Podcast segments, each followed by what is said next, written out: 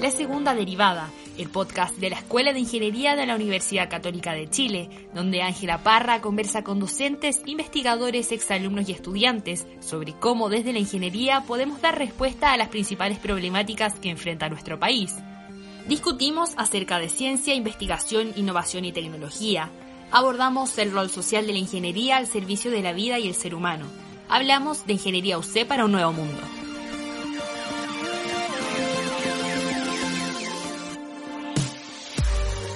Sean muy bienvenidos y bienvenidas a un nuevo capítulo de la segunda derivada, el podcast de la Escuela de Ingeniería UC. Este año, el 2020, nuestra Escuela de Ingeniería cumple 128 años de historia en un contexto de profundos cambios sociales y enfrentando una crisis sanitaria a nivel mundial. ¿Cuál es el rol de la ingeniería en estos desafíos y cómo nos adaptamos a las nuevas dificultades que se van presentando para aportar con las soluciones que el país necesita? Hoy conversaremos con un tremendo invitado, en verdad un lujo tenerlo acá, el decano de nuestra Facultad de Ingeniería, el profesor Juan Carlos de la Hiera. Eh, creo que, que es muy difícil resumir su currículum, así que voy a decir que es un destacado académico y destacado decano, ya lleva 10 años en el decanato, y, y que ha sido reconocido a nivel nacional e internacional, no solo por su trabajo en la academia, sino que también como emprendedor e innovador. Decano, muy bienvenido, ¿cómo está? Muy bien, muchas gracias Ángela, muchas gracias por la, por la invitación, así que muy dispuesto aquí a, a conversar con ustedes. Qué bueno, decano. Bueno, como anticipaba, eh, estamos en un nuevo aniversario de la escuela, eh, que nos pone muy contentos también, que se celebra todos los todos los agostos de cada año y que nosotros, los estudiantes y también funcionarios y profesores, la marcan en la Semana de San Agustín. Y, y justamente por ello, y, y, porque hemos hablado en estos podcasts de la importancia de ingeniería, de cómo la ingeniería es, es un motor de desarrollo de los países, le, quería preguntar, cuando hablamos de esto, ¿cómo las escuelas de ingeniería pueden llevar a la práctica, ser un verdadero motor de desarrollo? Mira, yo creo que la, la respuesta no es, no es una, porque hay, hay, distintas formas en que lo podemos, lo que podemos lograr. Lo, lo, más importante es entender primero que la universidad tiene como, como tres grandes motores que te permiten eh, influir eh, sobre la sociedad en general. El primero de ellos, por supuesto, son todos ustedes, los estudiantes, la formación a nivel de pre y posgrado. Y eso es un, es un, es un aspecto de la, de la labor universitaria que creo yo que es eh, tal vez el más importante, pero, pero uno tiene que realmente orientarlo en una cierta dirección para que produzca el impacto que a uno le gustaría. Lo segundo, claramente, es a través del descubrimiento. Nosotros una labor importante que hacemos en la universidad, que muchas veces no es tan conocida por los estudiantes y por otra gente, es que dedicamos mucho tiempo a la investigación. ¿ya? La hacemos a través de, por supuesto, también la formación de posgrados y estudiantes.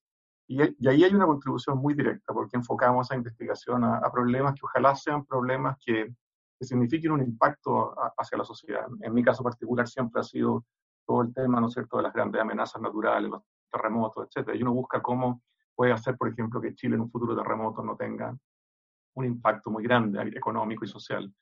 Y lo último que es importante, que está conectado con esto, por supuesto, es que esa investigación no puede quedar solo en un artículo científico, tiene que ser traducida en algo que a la sociedad le sirva. Y para nosotros es, es muy importante, eh, como escuela de ingeniería, las ingenierías no somos ciencia, la ingeniería somos verdaderamente un traductor de este conocimiento más científico hacia, ¿no es cierto?, lo que es la aplicación en la, en la sociedad y en la, y en la vida real.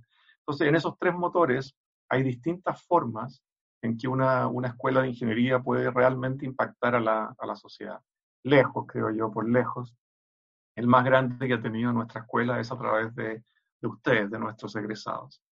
Y, y, la verdad, la verdad eh, que a pesar de que hoy día el, el nivel de investigación de la escuela es, es, muy, muy alto, digamos, a nivel latinoamericano, está muy bien ubicado, etcétera, nuestra, nuestra, yo, yo, diría nuestro mayor orgullo es lo que hemos logrado, ¿no es cierto?, en la formación de nuestros ingenieros y ingenieras en el presente y en el pasado también.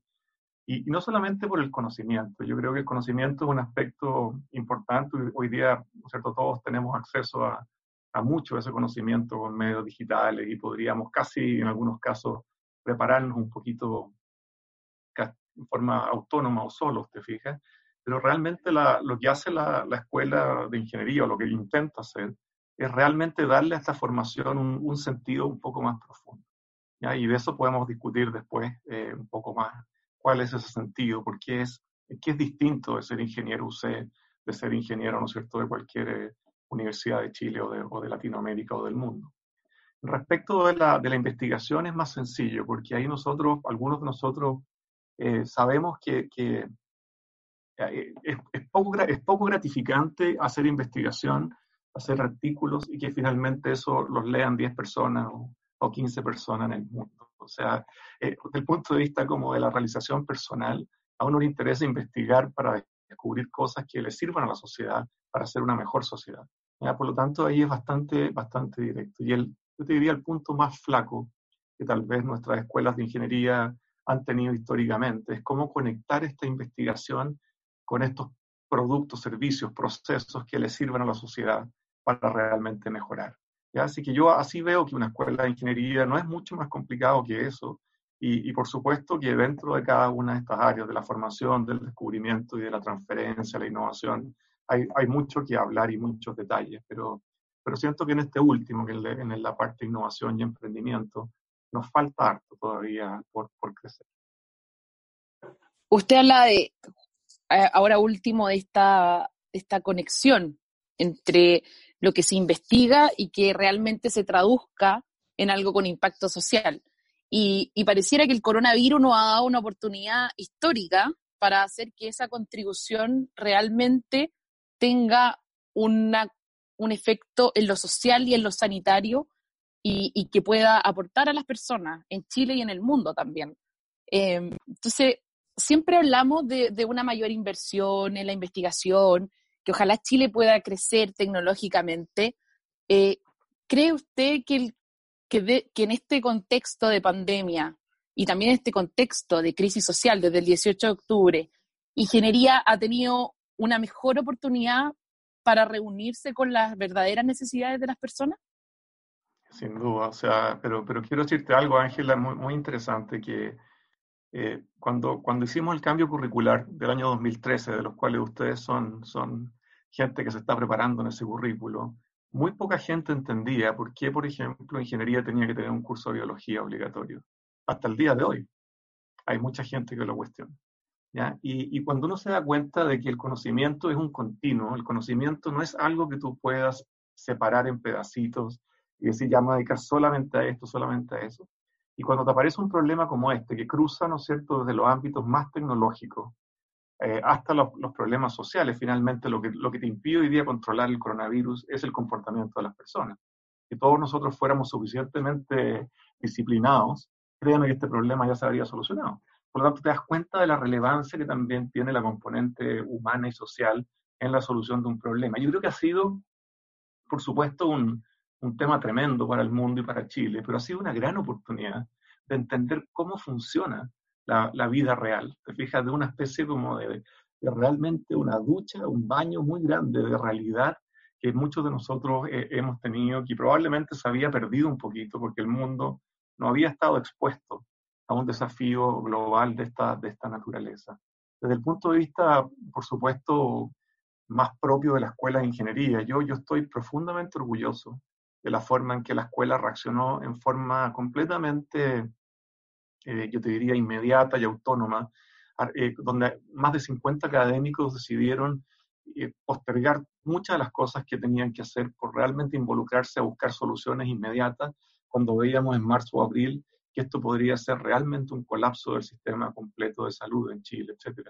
Y se pusieron a, desarrollar ¿no distintas tecnologías y distintos productos que iban desde aspectos más desde la gestión misma, ¿no es cierto?, de las capacidades, del uso de camas, críticas, etcétera, hasta, por supuesto, el desarrollo de un ventilador mecánico, como, como lo ha hecho Luciano Chan. Por lo tanto, siento que, siento que la escuela dio una demostración empírica de que es capaz de mucho más en conectar sus capacidades y, toda la, ¿no es cierto?, la fuerza que tiene con, con problemáticas de la sociedad en, en, un tiempo que ha sido absolutamente récord. Y esa actitud que ha ocurrido en estos últimos cuatro o cinco meses fuera una actitud, una actitud constante de la escuela de ingeniería, este país sería otro, sería completamente distinto a lo que es hoy día. Ya lo pasa que por muchos años nos hemos visto completamente eh, un poquito, eh, ¿cómo se puede decir? Eh, entusiasmados, te fijas, por las métricas de la academia, por publicar, ¿no es cierto?, en, en, en, los mejores journals del mundo, por aparecer y ser citado, ¿no es cierto?, en estas revistas y todo. Y de repente nos damos cuenta que que el mejor espacio donde uno puede realmente contribuir es evidentemente en, resolver las problemáticas y las preocupaciones que tiene la sociedad. Y en eso hay tanta complejidad como la que uno quiera. Por lo tanto, esto no, no quiere decir que uno, por concentrarse en los problemas que enfrenta nuestro país, no puede hacer la mejor investigación. Entonces siento que, que sí, efectivamente el, coronavirus ha sido también, desde el punto de vista humano, una oportunidad gigante para para entender bien dónde están las prioridades también, creo yo. Bueno, de hecho, la escuela no es como que ahora recién se esté vinculando con la sociedad. Yo no quiero que, que, que, que, quede ese sentimiento en quienes nos están escuchando, sino que la escuela hace, hace bastante años ya que se viene vinculando con la sociedad en términos de investigación y de lo que hace. El, el proyecto de Ingeniería 2030 de Corfo yo creo que es uno de los mejores ejemplos de Cano. No sé si usted concuerda conmigo. Absolutamente, absolutamente. Lo que pasa es que efectivamente, imagínate que la escuela creó, ¿no es cierto?, hace más de 70 años una organización que se llama DICTUC, cuyo propósito era justo esto. O sea, la escuela de ingeniería sí ha estado haciendo labor, ¿no es cierto?, en, en, las problemáticas del país y todo. Pero yo me refería a problemas de una escala que superan a la escuela de ingeniería. O sea, porque cuando llegaba una consultoría o te llega un tema, ¿no es cierto?, más puntual y muchos de nosotros, la mayoría de nosotros hemos participado cuando, por ejemplo, en el caso mío, colapsó el puente Loncomilla, tuvimos que salir, ¿no es cierto?, hacer una especie de peritaje en terreno y tantos otros académicos que han participado de problemáticas puntuales, pero nunca, nunca nos había tocado participar de una problemática que abarcaba, te fijas, a todos los aspectos de la sociedad. Yo creo que en ese sentido es cuando uno se da cuenta que, que tienes que dejar de lado un poco incluso lo que te gusta para hacer lo que tienes que hacer y lo que debes hacer. Y claro, el proyecto Ingeniería 2030 es, otro ejemplo, tal como tú mencionas muy bien, de, de, cómo conectar, ¿no es cierto? Y de hecho, el foco de este proyecto 2030 es exactamente este, cómo realmente producir esta convergencia entre la escuela de ingeniería, la universidad, ¿no es cierto?, la sociedad y, por supuesto, la industria en general, el Estado, la industria y las, ¿no es cierto?, las ONGs en general. Este proyecto precisamente busca eso, pero lo que ha sido más interesante es descubrir el cómo, cómo hacerlo, ¿ya? Porque efectivamente todas las escuelas de ingeniería del mundo hablan de innovación, todas, ¿ya? Y todas hablan de emprendimiento científico y tecnológico. La pregunta es cómo, cómo logras tú desarrollar esa cultura que hace que nuestros académicos, nuestros estudiantes realmente se movilicen por producir este, este impacto a través de la innovación y el emprendimiento. Y no me refiero solo a lo privado, me refiero a que puede ser innovación social, emprendimientos sociales, como la Escuela de Ingeniería ha tenido siempre. Piensen que la escuela, y ustedes lo han visto en ese librito que sacó el área de responsabilidad social hace un tiempo atrás, ha sido un gran motor generador de emprendimiento social. Y a mí me encantaría, y siempre yo pues, cuando estaba Soledad Ferrer con nosotros, yo siempre le pedía que por favor tratáramos de, realmente producir muchos más emprendedores sociales al interior de nuestra escuela. Yo creo que la escuela tiene tiene un campo muy fértil para, para hacer esta contribución. Y, efectivamente no es que no lo hayamos hecho, es lo que estoy tratando de hacer es un matiz en que todavía, a pesar de que lo hemos hecho, estamos lejos de lo que creo debería ser en nuestra contribución hacia la sociedad.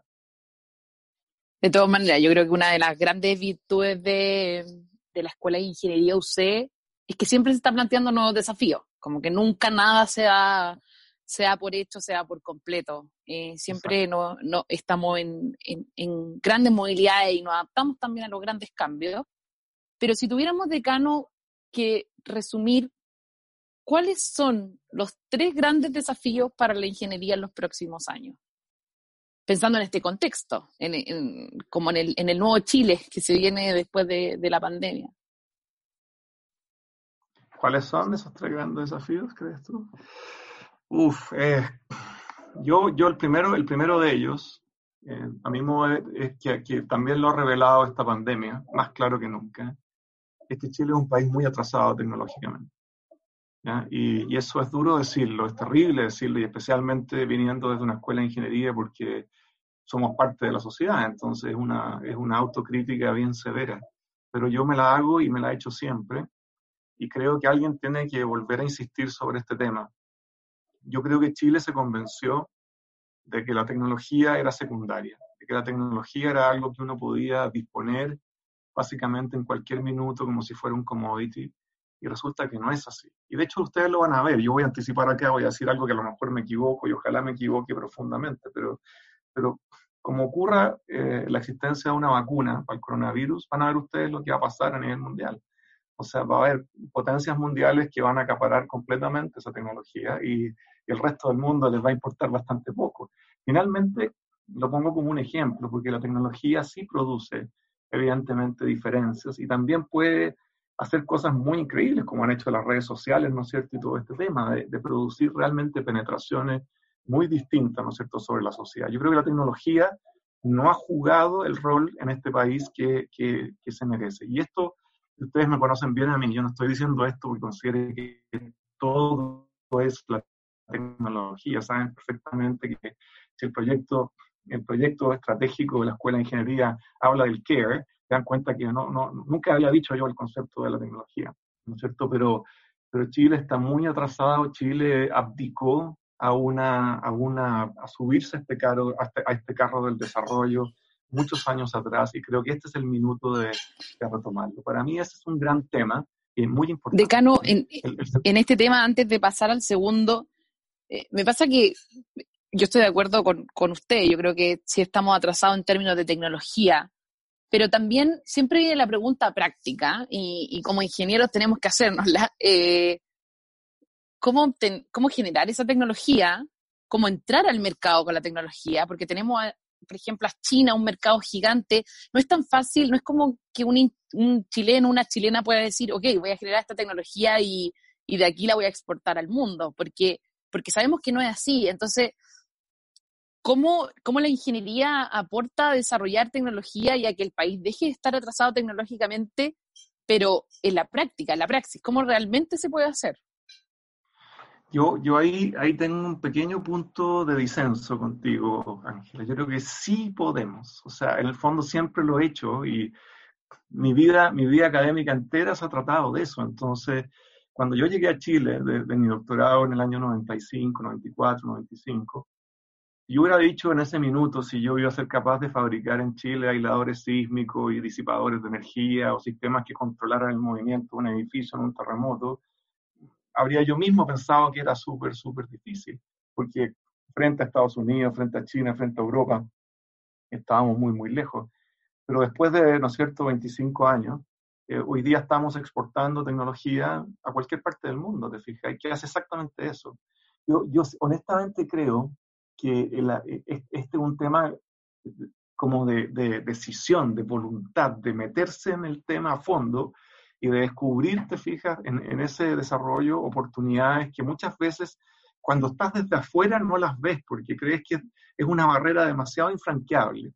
Pero cuando estás adentro te das cuenta que los alemanes fabrican cosas que salen malas, que los chinos hacen muchas cosas que están malas, etcétera, etcétera, etcétera. O sea, en el fondo te das cuenta que esto no es la perfección.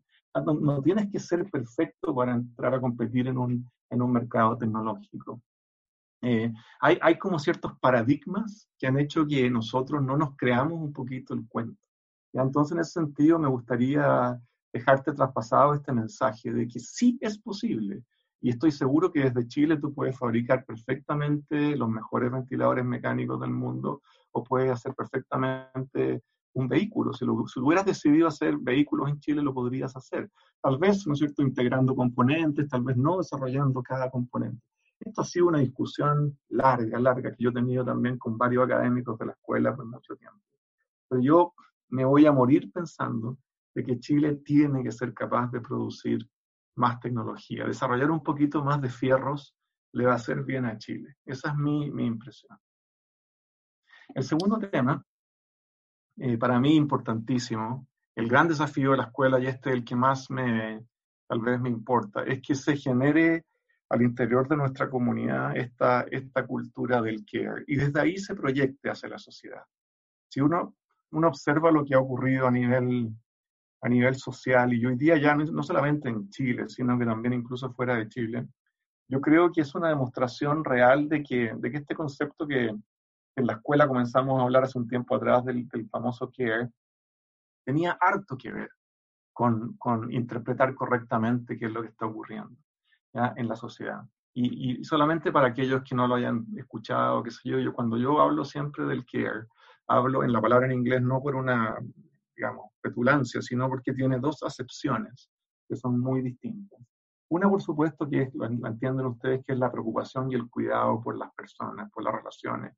Y eso es, es evidente, ¿no es cierto? Y eso es muy propio, por ejemplo, de, de carreras como la enfermería o de carreras que tienen que ver con el cuidado humano, ¿no es cierto?, directo. Y la ingeniería, para mí, tenía que ver con que esa dimensión, por supuesto, también ese músculo tuviera que desarrollarlo un poco más fuerte, porque muchas veces se le, se le olvida a la gente. Si tú estás haciendo una, hoy día una evaluación de proyectos y quieres hacer un proyecto en Chile, hoy te queda más claro que nunca que esa no es una decisión tecnológica exclusivamente es una decisión que fija social, económica, técnica, pero si no combinas la parte social, está frito frente a cualquier proyecto. Entonces, dicho eso, es que yo veía que la escuela tenía que poner mucho énfasis en eso, y además porque venía llegando en un minuto de, de esta experiencia que tuve en, en, en mi, mi, segunda alma mater, que es la Universidad de California en Berkeley, y que fui a despedir a mi advisor que se estaba jubilando, y resulta mi advisor de doctorado, y resulta que vi que la institución era simplemente una, era una guerrilla, o sea, en el fondo por, por la competencia intelectual era a tal nivel que entre ellos se habían destruido. Y me di cuenta que si la escuela aspiraba con este progreso que está teniendo, ¿no es cierto?, a nivel de reputación internacional, aspiraba a realmente posicionarse como, como una de las, no sé, 50 mejores o 100 mejores del mundo, si eso era a costo de destruir las relaciones humanas de la, de la comunidad, eso no valía la pena en absoluto. Entonces, partió esa dimensión. Pero la segunda dimensión del care, que es fundamental, es precisamente lo que estábamos discutiendo antes. Cómo realmente lo que, es que realmente lo que te preocupa tiene que ser lo que finalmente es, experimenta la sociedad donde tú estás inserto. Una escuela de ingeniería que no ayuda realmente a resolver las preocupaciones de esa sociedad no debería existir honestamente, o sea, creo que una escuela de ingeniería tiene la obligación de tener dentro de su eje realmente el producir ¿no? el impacto que estábamos hablando antes, como ayudando ¿no es cierto? a la sociedad a desarrollarse en todas sus dimensiones, ¿no es cierto? en mayor equidad, por supuesto, en, en, mayores capacidades, en todo lo que pueda hacer una, una ingeniería. Eh, la, la, las ingenierías fueron siempre en el mundo una disciplina que se anticipaba, que se anticipaba lo que venía, que cambiaba los futuros, el destino de todo, Y, que se, y que diseñaba incluso futuros que podrían ser diferentes. Yo creo que ese rol es fundamental y eso hoy día tiene que ser hecho, obviamente, en conjunción con la sociedad. Y, y, siento que una escuela de ingeniería tiene que enfrentar eso como un eje estratégico. La preocupación por el ser humano, sobre todo estando en una universidad católica, donde el ser humano tiene que ser el eje central de esa preocupación, y por otro lado esta capacidad casi como, como, no sé cómo llamarla, pero lo menos ingenua que hay de anticiparse a lo que puede venir.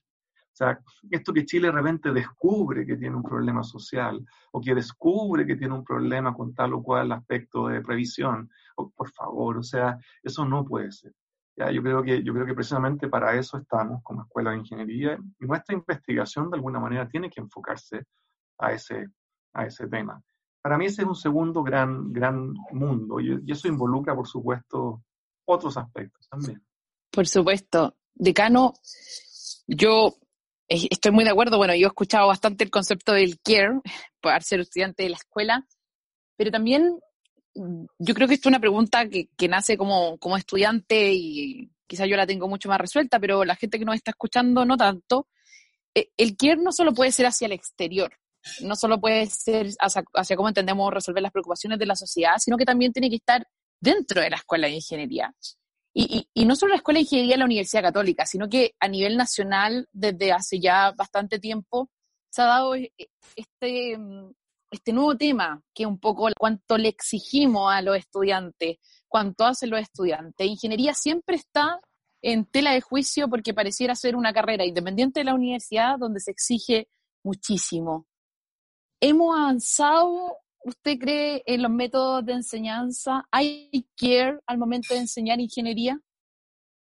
A ver, eh, lo primero que te quiero decir es que pecar no deja, que uno, que uno cometa un pecado, no implica que deje de ser católico.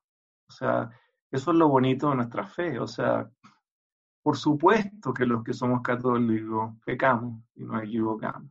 Y por supuesto que los que hablamos del care, muchas veces vamos a cometer errores y, vamos a tener actitudes que los estudiantes, lo primero que van a hacer es levantarnos la mano y decir, a ver, profesor, como lo hizo los días miércoles, esa actitud no fue una actitud de care. Fantástico, precisamente eso es lo que necesitamos, que nos identifiquen dónde nos equivocamos, qué estamos haciendo mal.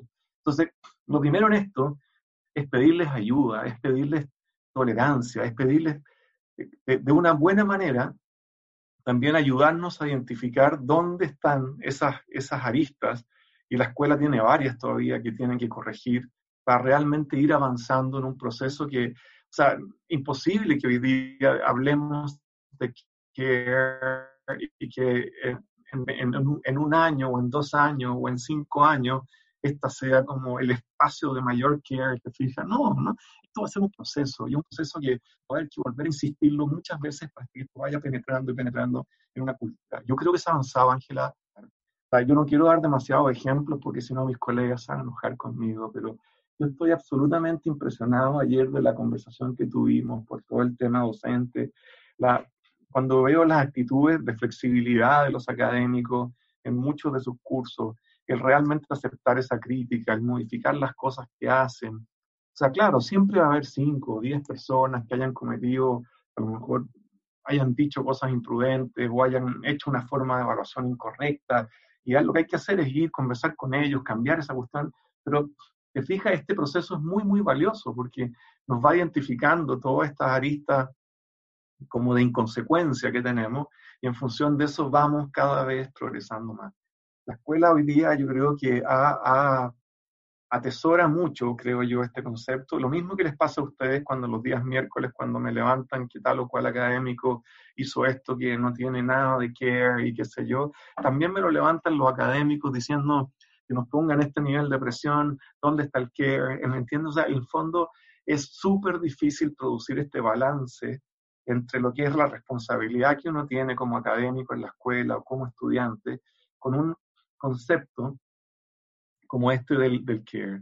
Pero, pero, pero yo creo que poco a poco ha ido penetrando, ha ido calando. Nos falta, nos falta. Yo, yo en eso quiero ser súper franco, o sea, eh, pero no me enrostren que, que, la escuela no tiene care, o sea, tiene mucho más care, se los puedo decir, de si yo quiero les cuento, pero cuando yo era estudiante de la escuela y se van a ir para atrás, no lo van a entender ni creer de lo que pasaba hace 30 años atrás. Por supuesto que esto es un proceso, creo que se ha acelerado en los últimos años por el simple hecho de identificar esto como un eje estratégico importante. Y espero que siga, que siga progresando. Les quiero decir algo respecto de la disciplina. La ingeniería es difícil. Eso es un objetivo. La ingeniería es una carrera difícil. Y el ser humano, desde Adán, obviamente las cosas difíciles le cuestan y eso requiere esfuerzo y trabajo. Y, y créanme, créanme que esto no, no, se diferencia del entrenamiento de un deportista destacado ni nada. Y la frustración es parte del entrenamiento y sacar adelante esa frustración y ser capaz de vivir con ella es parte de ese entrenamiento. No es que nos guste, pero tengan mucho cuidado de, que, de querer eliminar el fracaso y la frustración de sus vidas, porque si no la tienen en la escuela, la van a tener después y va a ser aún más grave. Por lo tanto, a todos nosotros, todos nosotros hemos fracasado en cosas que hemos hecho.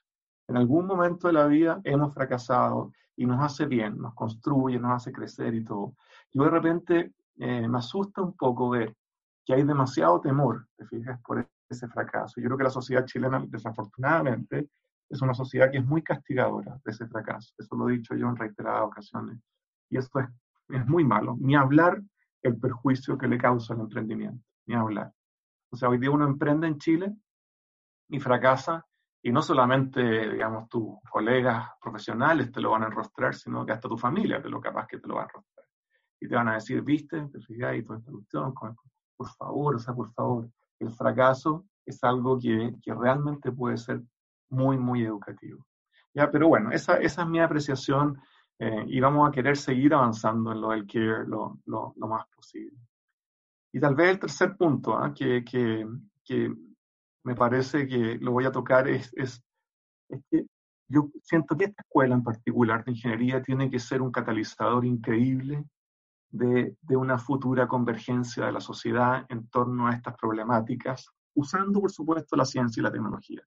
Eh, que nosotros, por supuesto, tengamos que trabajar con cientistas sociales, con economistas, ¿no es cierto?, con médicos, fantástico. Pero yo creo que la escuela de ingeniería puede ser un espacio realmente de producir esta convergencia. Esta convergencia que ha hecho que sociedades enteras se desarrollen. Chile nunca ha vivido eh, este aspecto. La última gran convergencia que se produjo en el siglo XX tuvo que ver con todo el mundo digital con todo lo que pasó, ¿no es cierto?, con la física del estado sólido, con todo lo que son las comunicaciones digitales, con todo eso que ustedes lo revisan, es, realmente una especie de tsunami, ¿no es cierto? Bueno, y la pregunta es, ¿qué viene? ¿Qué es lo que viene hacia adelante? Y ahí es donde yo, ahí comparto plenamente el, fantástico libro que les recomiendo a todos que, que, vean, ¿no es cierto?, de, de la expresidenta de MIT, de Susan Hockfield, que tiene que ver con la convergencia 2.0 que, que muestra que va a ser el siglo de la biología y de la ingeniería, ¿ya? Eh, donde muestra que realmente las ciencias de la vida se van a cruzar íntimamente, no solo por los conceptos de inteligencia artificial y qué sé yo, se van a cruzar íntimamente con las ingenierías. Entonces, nosotros, yo personalmente visualizo como gran objetivo el que la escuela de ingeniería pueda ayudar a ir produciendo esta, esta convergencia, esta conversación en la sociedad chilena. Lo del coronavirus, fíjate, es también una especie de iniciación en este, en este proceso. Ha, mostrado que, resulta que la biología afecta a la economía, que un virus ¿ah? te destruya la economía de muchos países en el mundo, no deja de ser eh, algo muy, muy desafiante. Y, creo que en ese sentido, eh, y sabiendo además que que las implicancias no son implicaciones inmediatas, son implicancias que pueden tener, ¿no cierto?, años por delante de, complicaciones. Yo, eso, eso te diría son las tres cosas que visualizo como, como muy importantes para la ingeniería. Decano, yo, yo creo que ha sido una, una conversación exquisita. Yo, a mí me encanta esto, yo no sé si la, la audiencia también, pero yo lo disfruto muchísimo.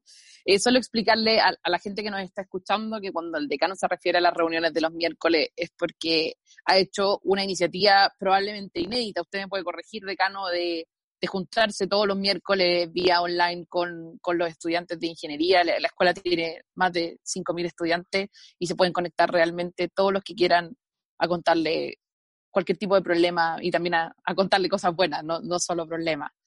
Eh, sí. mira, una, una de las cosas que, que es mi sueño, este es mi, mi último sueño como decano. Eh, a mí me quedan dos años eh, en este periodo y después de eso voy a, voy a dejar de ser decano, si Dios me da vida y llego a esos dos años.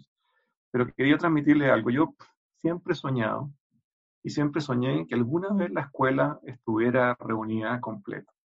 Ya, y a mí, a mí, aprovechando este espacio que tú me das, Ángela, eh, me encantaría eh, y yo sé que no todos a lo mejor son personas que, que me tengan mucho aprecio, qué sé yo, pero me encantaría en algún minuto, eh, y sobre todo ahora que se produjo este, esta especie de separación social tan fuerte y todo, que cuando, cuando se pueda, por supuesto, un año más, un año y medio más, lo que sea, que nos podamos juntar todos como una comunidad.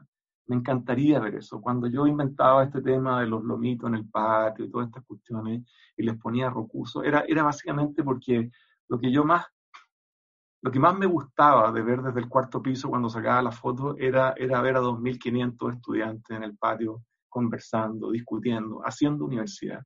De eso se trata la universidad, eh, de establecer esa conversación, ese diálogo, la tolerancia, etc. Entonces, mi, sueño es ese, mi sueño es algún día ver a los 5.500 estudiantes, casi, casi 4.008 de, ¿no es cierto?, de pregrado, más los 1000 de 900 de posgrado, ojalá reunidos en el, en el patio de ingeniería. Yo, yo, creo que se va a cumplir decano. Yo no voy a estar, eso sí, porque espero haber egresado, pero de todas maneras que se va a cumplir.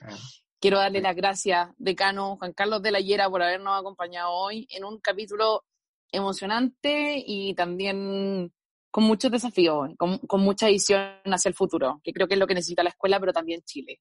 Muchas gracias, decano. Muchas gracias, Ángela. Chao a la audiencia. Gracias por acompañarnos, como siempre.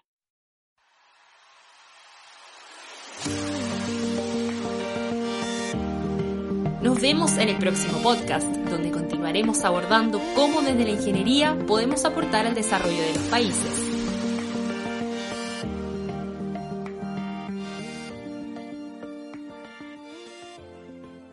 Las opiniones vertidas en este podcast son de exclusiva responsabilidad de quienes las emiten y no de este canal.